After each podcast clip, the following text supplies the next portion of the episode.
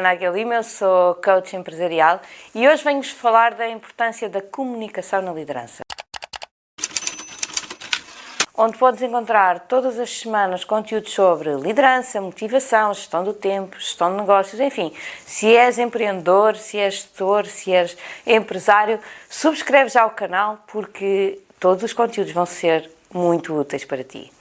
Conforme te disse, hoje o tema é a comunicação na liderança. A liderança não é mais do que estabelecer relações com as nossas equipas. E para estabelecer qualquer relação é preciso comunicar. E comunicar de forma sincera, de forma genuína. O primeiro conselho que posso dar é que, efetivamente, quando uh, fala, falas com a, a tua equipa, eh, que sejas apaixonado por aquilo que estás a dizer.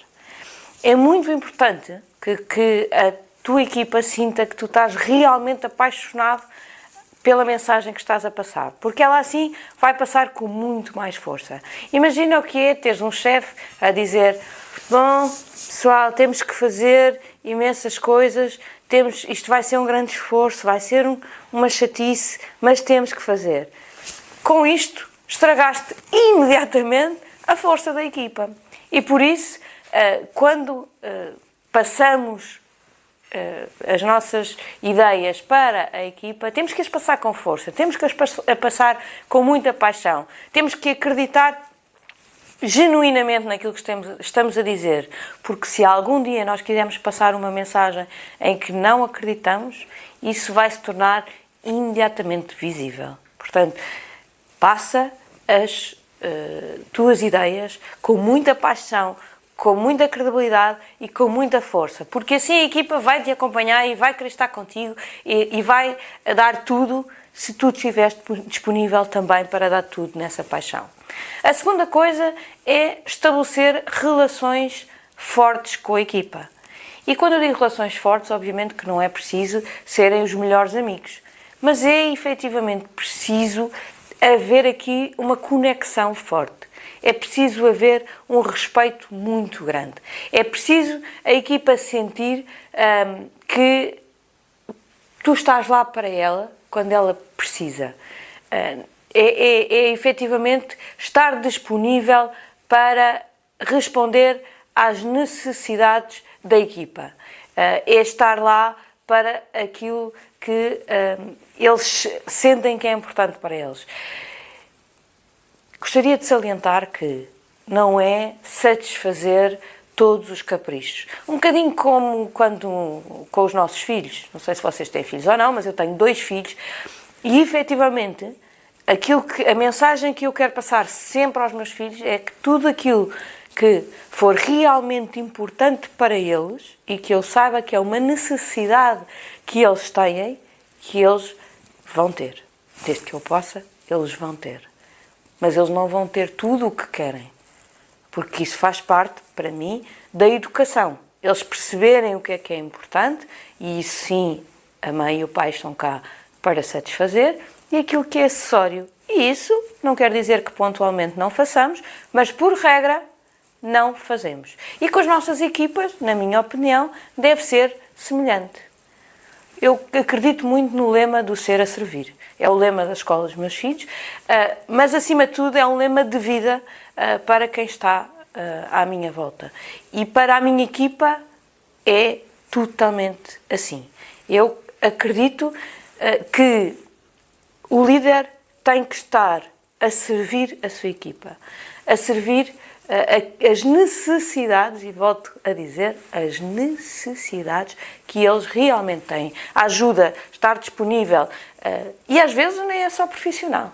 Às vezes é aquele momento difícil em que a nossa, algum elemento da nossa equipa precisa de um suporte e nós estamos lá para dar, para dar esse suporte, para ser esse pilar na vida da equipa. E isso assegura o tal respeito, a tal relação.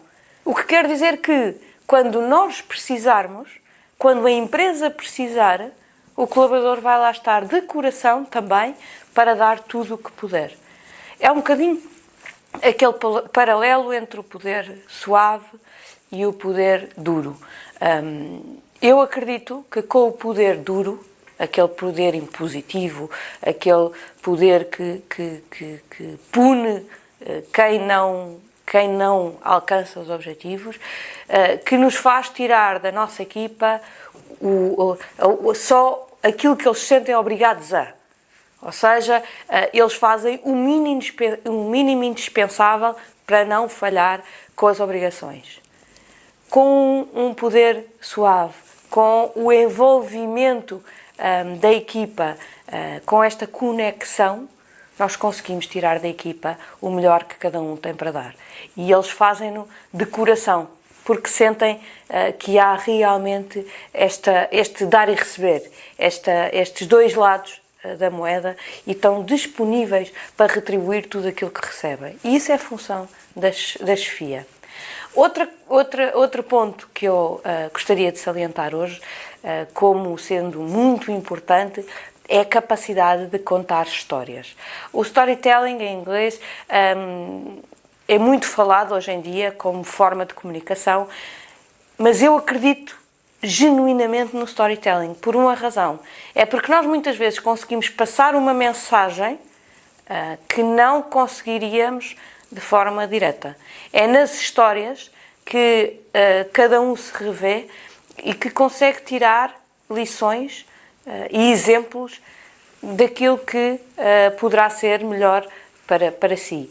E, portanto, é nesta, neste contar de histórias que nós muitas vezes levamos as pessoas um, a perceberem mensagens que, se eu disser de forma diretiva, têm mais dificuldade.